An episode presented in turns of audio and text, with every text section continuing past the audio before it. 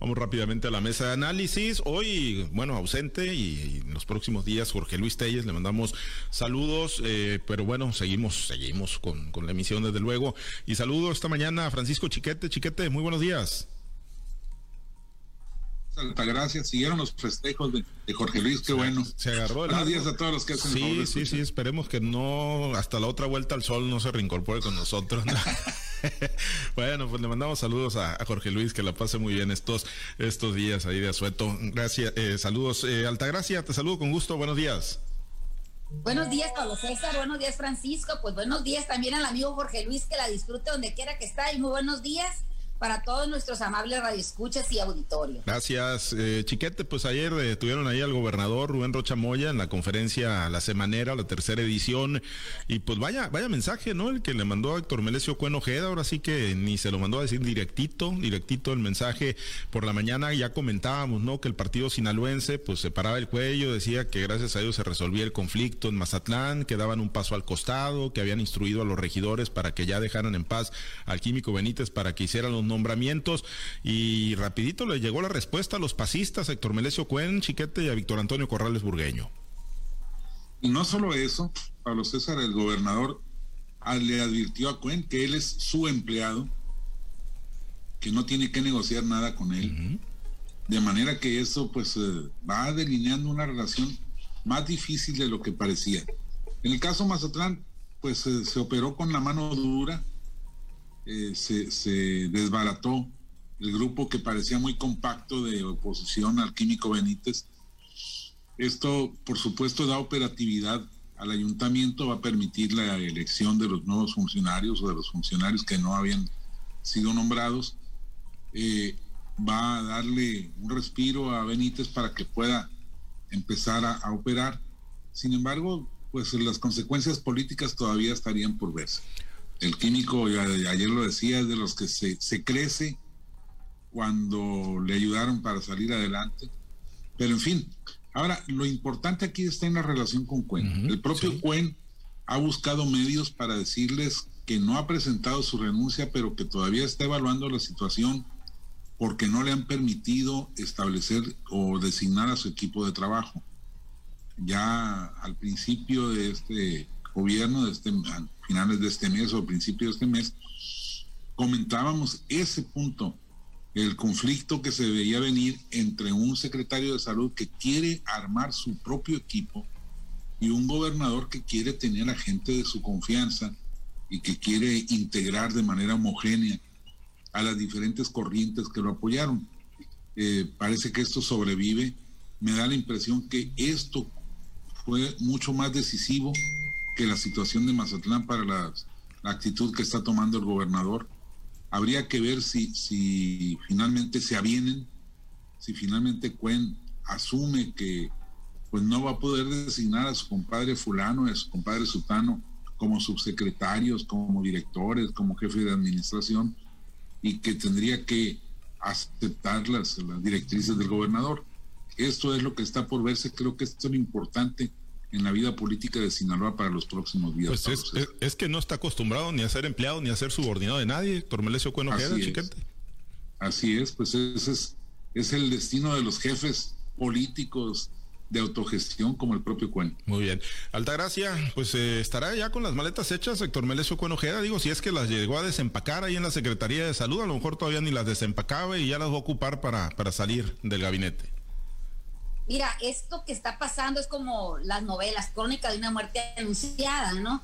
Eh, todos, de, alguna manera, los que estamos fuera del gobierno y que tenemos la oportunidad de, visualizar desde lejos lo que está pasando, siempre hemos visto ese protagonismo de Cuen y que difícilmente va a ceder eh, en su forma de actuar, aun y cuando se trate del mismo gobernador del estado, en este caso el profesor Rubén Rocha. Ellos hicieron un acuerdo, entonces hay que ver, no es tanto lo que esté Cuen haciendo, dejando de hacer ahorita, o si le están permitiendo moverse o no moverse ahorita ya en el ejercicio de gobierno de Rubén Rochamoya. El asunto es qué fue lo que hizo Héctor Melesio Cuen, qué fue lo que entregó, qué fue lo que negoció, hasta dónde llegó su participación en este en esta elección que le permitió a Rubén Rocha ser gobernador del estado. Creo que a eso es a lo que se está teniendo Héctor Melesio Cuen. Si tiene o no tiene hechas las maletas, creo que finalmente eso se va a saber de un momento a otro, ¿no? Si, si de, repente ya aparece otro secretario despachando en la Secretaría de Salud. Me parece que ahí es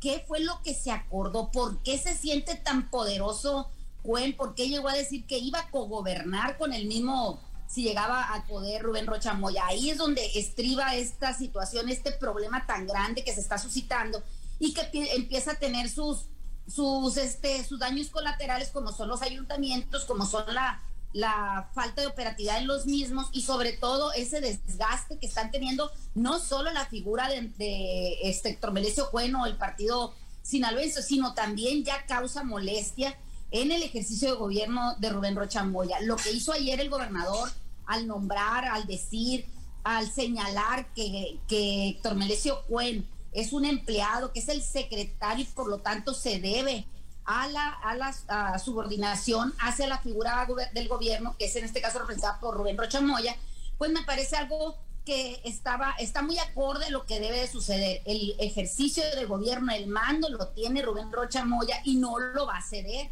Eso me queda claro, independientemente de todo lo que haya detrás de esto, ya se ha dado muchas veces el que lleguen acompañados, fortalecidos, incluso de la mano, como llegaron estos dos personajes, pero sin duda que el ejercicio de gobierno pues lo tiene que ejercer Rubén Rochamoya, le guste o no le guste a Héctor Melesio Cuen. El tema aparte de la, del protagonismo, el autoritarismo o las ganas de, sobresalir del químico Benítez, eso es otra cosa, eso ya lo veíamos también como una persona que no se doblega fácilmente y va va a crear en Mazatlán o está tratando de fortalecer un pequeño feudo dentro del estado de Sinaloa. No es fácil de que una persona con este protagonismo que tiene Químico Benítez pues se doblegue, aunque siempre y cuando eh, las, las acciones no tengan que ver directamente con acciones del gobierno del estado.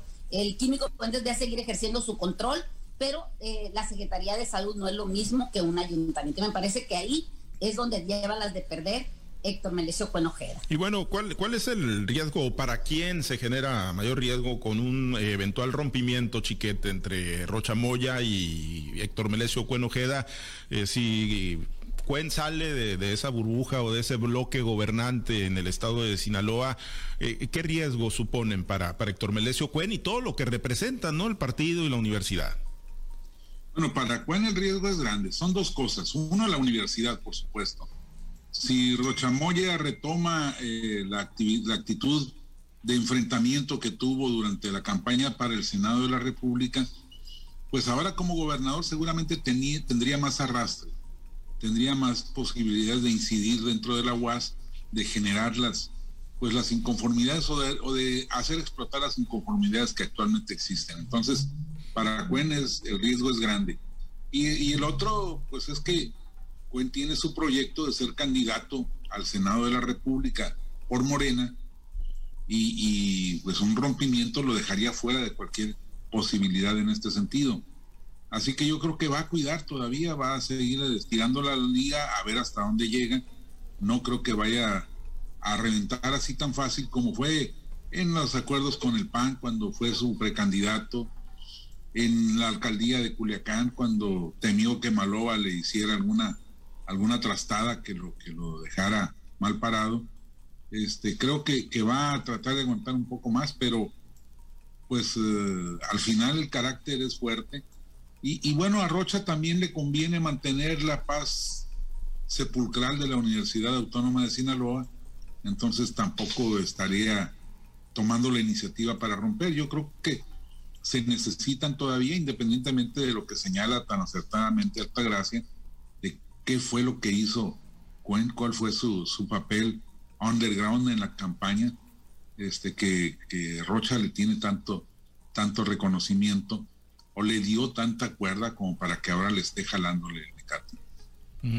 Eh, y para Rocha, en un eventual rompimiento, Chiquete nada más, eh, ¿no supondría problemas quedarse sin los diputados que aporta el partido sinaloense ahí en el Congreso? ¿Los compensa con, con otras fuerzas políticas?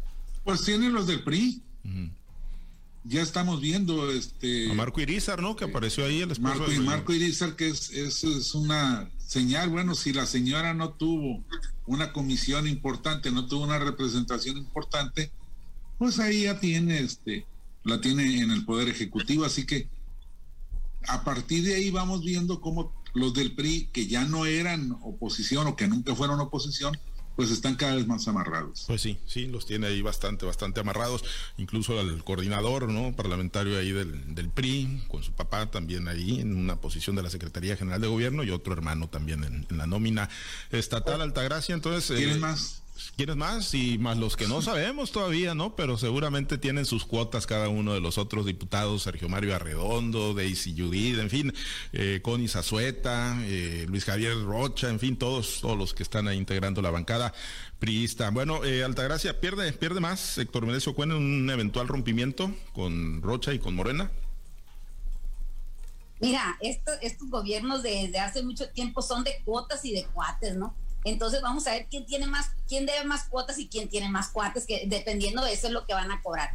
Definitivamente que Rubén Rocha Moya va a tratar de ejercer su poder, cueste lo que le cueste y por encima de cualquiera. Y, Héctor Melissa pues se va a defender como gato panza arriba y vamos a ver si le reditúa esto, ¿no? Siempre va a haber acoples, independientemente de lo que le muestren a la sociedad. Yo siempre digo que hay acuerdos y cochupos de, detrás de todo lo que se muestra a la opinión pública, a la luz de la ciudadanía, ¿no? Entonces siempre va a haber alguien que esté dispuesto a vender caro su amor o quizá barato, no sé, no sé cuál es el precio de cada uno, pero siempre lo van a encontrar. Definitivamente que el gobierno del Estado de Sinaloa no es la universidad. En la universidad, Héctor Melesio Cuen es el amo y señor de dueños de vidas, de voluntades y se hace lo que a su justo parecer pues este pide, solicita o exige en el gobierno del estado de Sinaloa creo que va a tener que doblegarse un poquito o un muchito ante la figura de Rubén Rocha Moya. Si en el pasado siempre estuvieron confrontados, siempre se señalaron, incluso mostraron un descontento y aversión hacia, hacia ambos.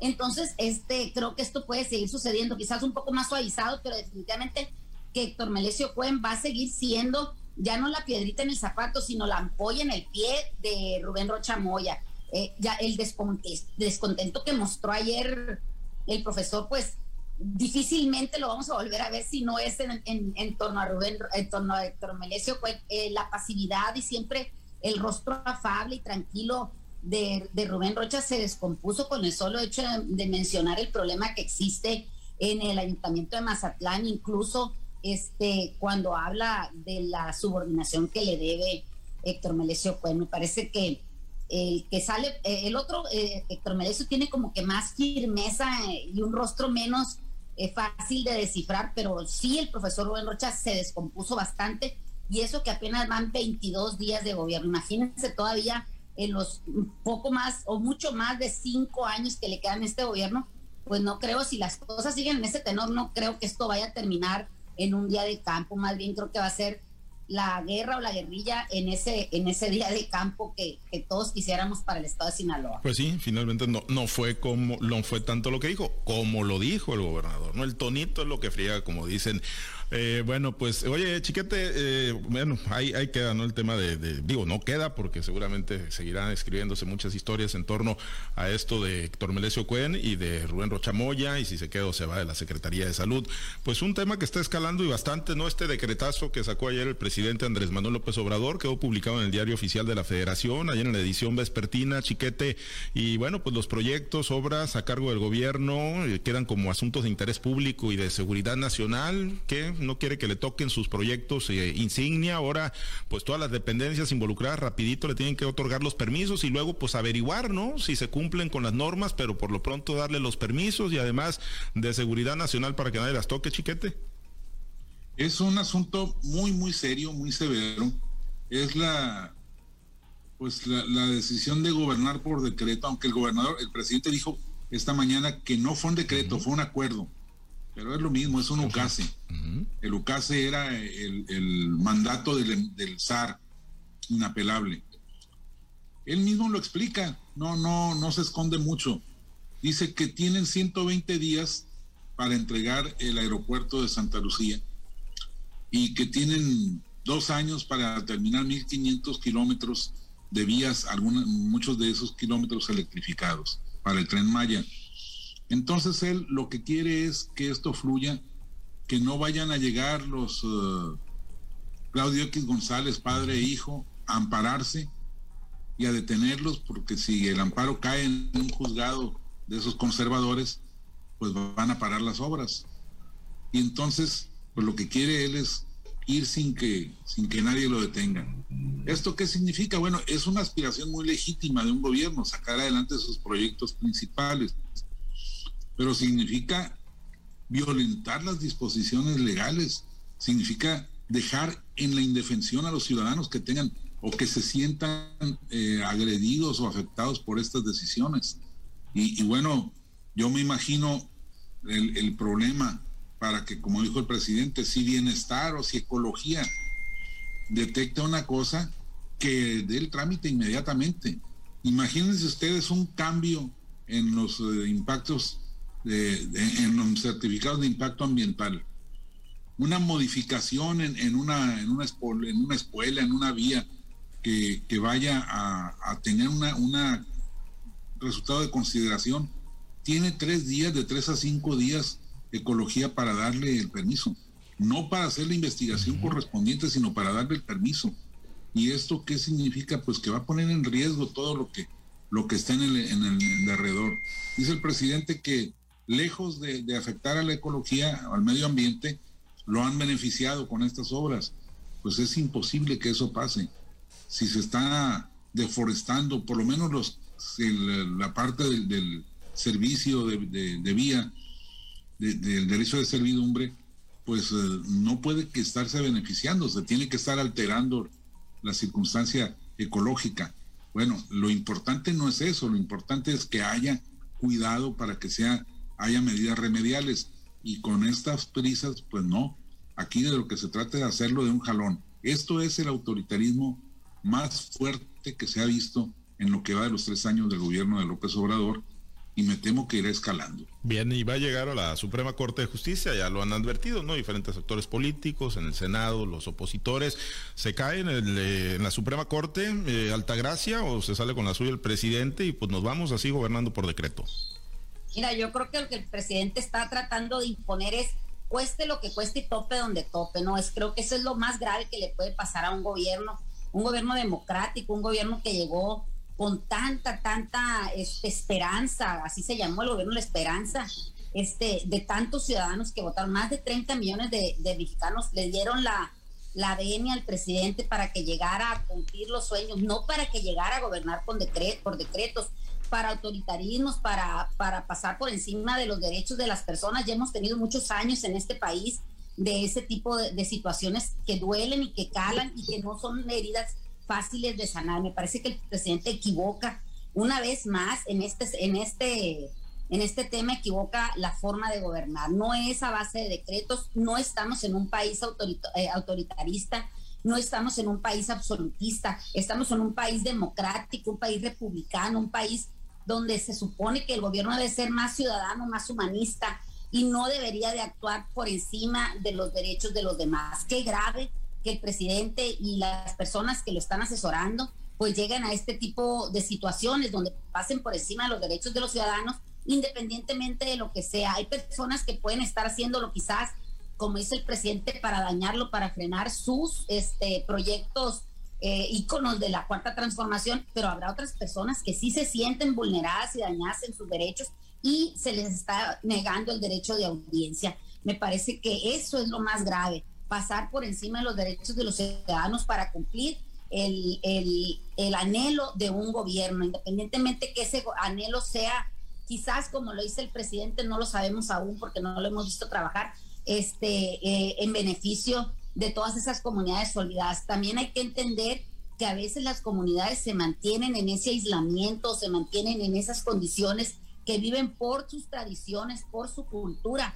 y nosotros como ciudadanos este, de las ciudades o, de gobierno, no tenemos el derecho de cambiarlo si ellos no están este, en su derecho de hacerlo, si no quieren, pues entonces me parece que pasar por encima de los derechos ciudadanos se está convirtiendo este país muy lejos de ser lo que el presidente prometió, un gobierno humanista, un gobierno de la sociedad, un gobierno del pueblo. Me parece que se está convirtiendo en un gobierno de un solo hombre. Qué grave. Muy bien, pues ya veremos hasta dónde escala este, este tema que ya se debe llegar a la Suprema Corte de Justicia. Nos despedimos, muchas gracias, Altagracia, excelente día. pues que tengan un excelente día para todos. Igual, chiquete, muy buen día. Yo me pregunto, Pablo César, ¿qué está viendo el presidente? ¿Qué cambios se van a hacer o qué impactos se están generando que están tratando de evitar que, se les dé curso a las inconformidades por eso? Pero pues bueno, ya lo veremos. Buenos días, saludos a todos. Gracias, chiquete. Ya lo veremos, efectivamente. Nos despedimos. Muchas gracias a los compañeros. A ver, sí, adelante. Bueno, sí, te escuchamos, Altagracia. Ah, lo que le digo yo que el autoritarismo. Sí, le digo, el autoritarismo quizás es el primer paso a una dictadura. Qué feo. ¿eh? Bueno, pues sí, muy feo. Si es que es la ruta, muy, muy feo. Bueno, ya nos vamos. Gracias a los compañeros operadores en las diferentes plazas de Grupo Chávez Radio. Alberto Armenta por su apoyo en la producción y transmisión de Altavoz TV Digital. Se queda en la mazorca y buena música para usted. Manténgase conectado con nosotros a través de nuestro portal www.noticieroaltavoz.com. Soy Pablo César Espinosa. Le deseo a usted que tenga un excelente y muy productivo día.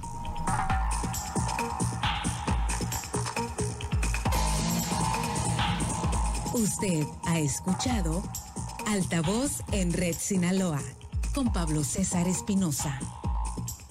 El noticiero de Grupo Chávez Radio.